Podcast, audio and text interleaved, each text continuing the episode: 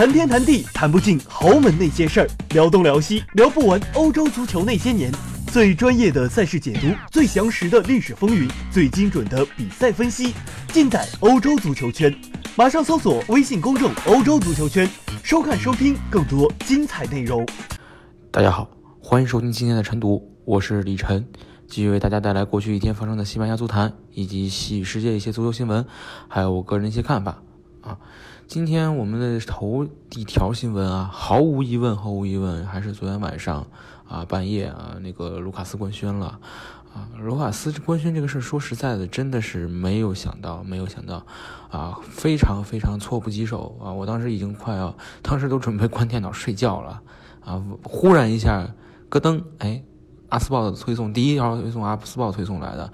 啊。卢卡斯官方了啊！我当时都有点不太相信，我说怎么会现在官方呢？啊，很多球迷都不太理解，说为什么要现在官宣这个事情呢？啊，这个时间点是怎么想的呢？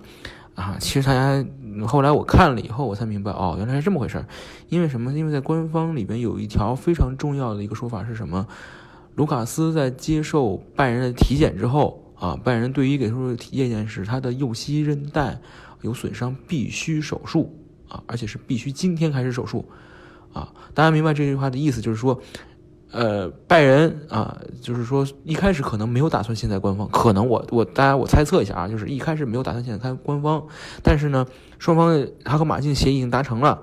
啊，球员也去接受体检了，结果体检完了发现不好，这个韧带有问题，韧带有问题，如果如果。我留到赛季末才去官方，那很有可能球员到时候再到时候再手术，那再再再再复出，季前赛赶不上，赛季初赶不上，那是很大的问题，对不对？八千多万，你你说不打就不打，那那怎么可能呢？所以最理想的办法就是现在就手术，现在就手术，那就只能赛季报销。但是问题是，马竞之前官方对外的一些说法都是啊，卢卡斯保守治疗啊，我们不手术啊，赛季末还能打。就是我哗嚓一下，你让他什么都没有预兆就去手术，啊，这个是没有没有交代的，不能没法交代球迷的，那只能现在先官方。所以说这是一个挺有意思的事情，就是官方宣布时间是因为啊伤病啊，因为球员的手术而被迫官方，这是也算是很多年来比较比较罕见的一个例子了啊。我们知道去年洛佩特吉这个事情啊，也是一个。啊，因为官方宣官官官宣啊，引发的一系列的连锁反应。卢卡斯这次事件虽然说没有当时洛佩特尼那么那么的仓促或者那么的意外，但是其实也引发了很多的连锁反应。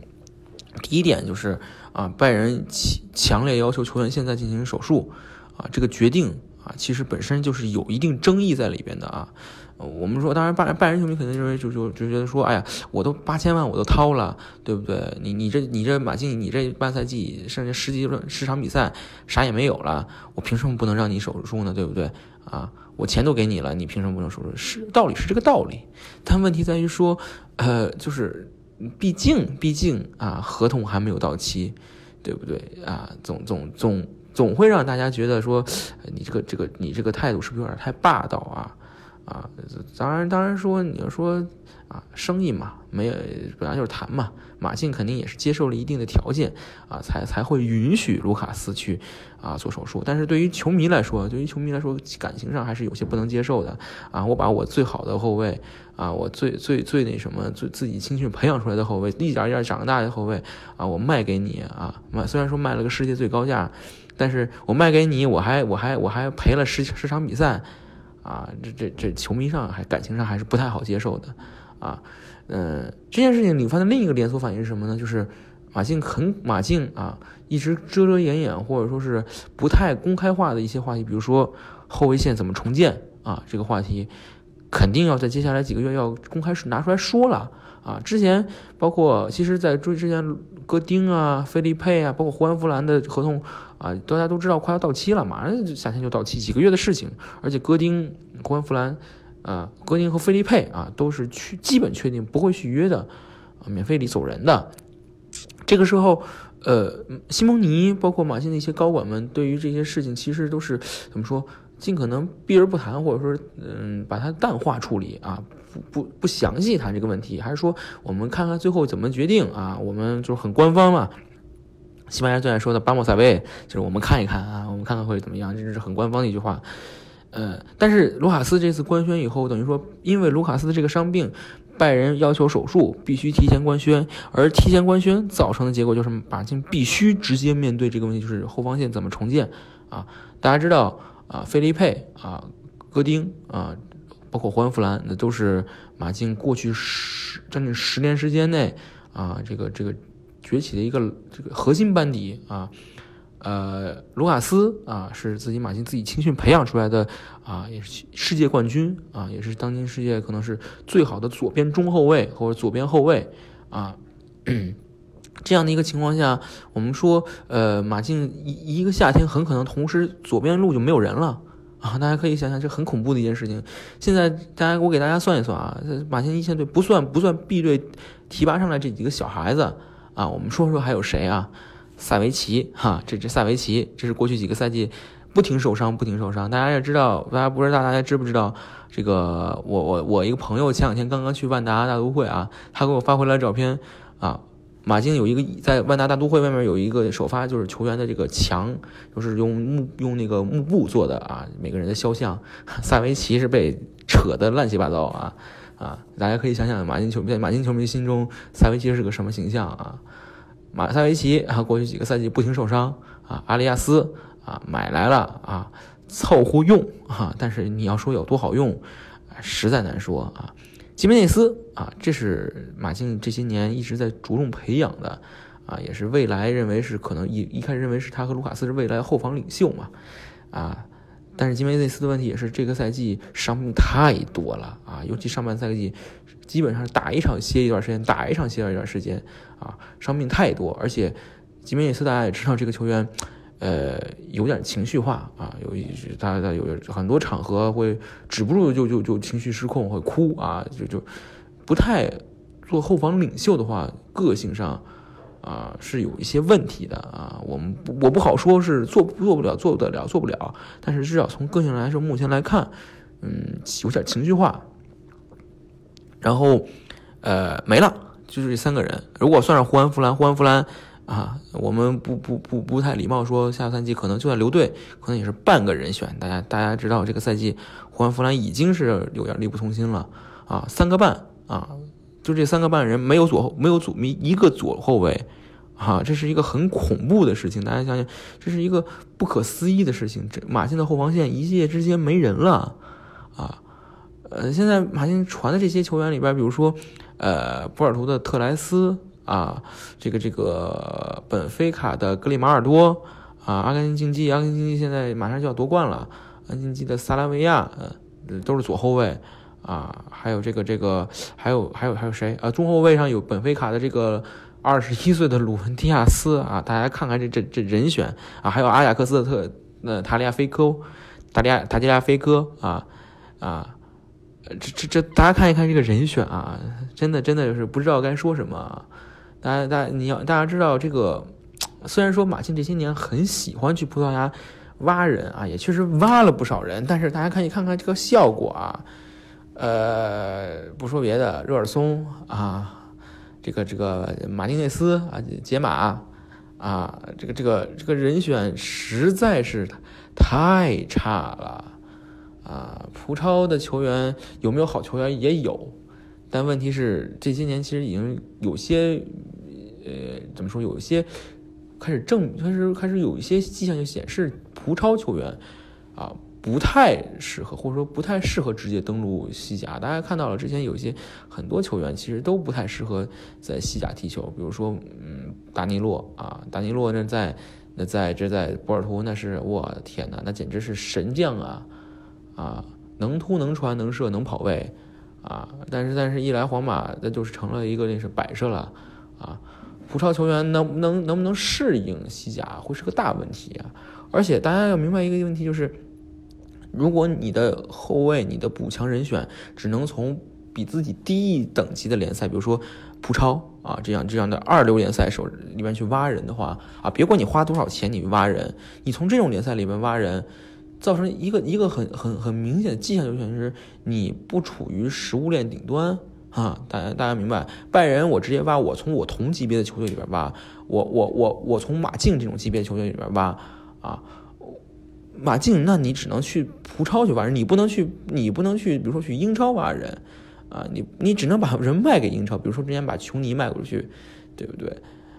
你只能去一个低级别的联赛去挖。那其实就和马竞这些年或者说这几年啊的一个建队思路其实是某种程度上是相违背的。马竞一直希望证明自己是豪门啊，证明豪门的一个两个两个基本上要基本的一个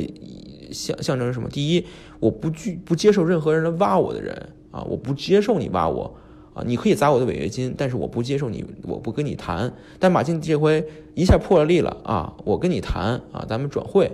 啊。第二，我。一定挖人，我也要从跟我一个级别的球队身上挖人，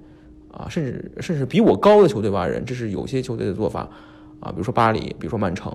啊，但是但是马竞也不，马竞也不去挖英超的，也不去挖西甲的，也不去挖德甲的，不挖意甲的，我去葡超去挖人，啊，我去荷甲去挖人，我去阿根廷联赛挖人，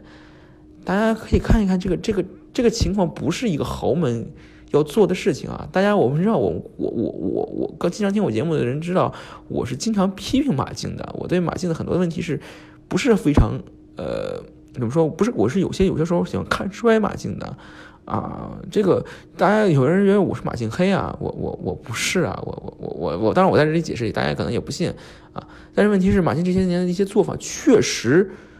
非常糟糕啊。大家可以看看这些年他买的人。啊，买的人大家都知道了，这这这多少打了水漂了，啊，这马上比托洛马上也要打水漂了，啊，昨天阿斯报已经发消息，就是比托洛马上赛季末可能要走人的，这又一个三千多万、四千万的人都要打水漂了，啊，这这你是皇马、巴萨也禁不住这么糟践啊，马竞你凭有什么资格去糟践这些钱呢？啊，我就我就想，其实是这个问题就在于，比如说以贝尔塔为首的技术部门，贝尔塔马竞的总经理。啊，以贝尔塔为首的技术部门啊，以这个小小希尔啊，希尔马林为首的这个管理层啊，包括以西蒙尼为首的他的这个啊教练团队啊，每一个每一个层次都有问题啊。你如果去问一个马竞球迷，你对于西蒙尼的看法，我估计现在十个里边有可能有不敢说九个，有七个人可能都对西蒙尼有不满，哈。大家可以看到，这个呃，今天还有一条消息是塞尔那天爆出来的，马竞的很多球员已经，更衣室的很多球员已经对这个西蒙尼的这个体能教练啊，就是奥尔特加啊，已经有不满情绪了，就说我受不了了，我不想不想在你手下练了。这是一个系统性问题，是从上到下啊，整个球队现在散架的一个问题。大家知道，过去这些年马竞能够赖以就是。呃，和这个欧洲顶级豪门竞争的一个重要原因是我有一口气在。现在马竞这个赛季的情况是，我花了队史最多的钱啊，我买了所谓的队史最强阵容，但是我现在这口气没了，这是一个很恐怖的事情啊！我很多好很多球队就是在走向豪门啊，在通向豪门的路上，忽然这口气就没了，就就彻底就就沦沦落下去了。我们之前看到很多球队都是这个样子，啊，比如说，比如说前几年的多特，啊，马看上去要要要和拜仁啊势比高低，但是最后一口气没续上去，现在又又开始回到原来那个位置上了。大大家可以想想这个问题，我觉得就是其实对很多人、很多球队、很多呃俱乐部管理人员的一个挺大的一个启示。马竞这件事情，马竞这些年这两年走过的路。啊，嗯，应该说是俱乐部规划的一个整体失败啊。我们当然，我们说现在你说马竞就失败了，也不太好，也不太好这么直接说。马竞毕竟体量还在那里啊，不会惨到那个程度。但是从至少从目前来看，至少从这个赛季来看，马竞是失败了啊，而且是输的很惨。这个赛季大家没有感受到，可能可能一开始赛季初的这个欧超杯让大家可能觉得，哎，好像还还可以啊。大家想想，欧超杯是算什么？欧超杯真的是了胜于无啊！你现在马竞这样这样的投入，这样的一个阵容，你的目标是拿一个欧超杯吗？毫无疑问，你拿欧联杯都不够吧，对不对？所以说，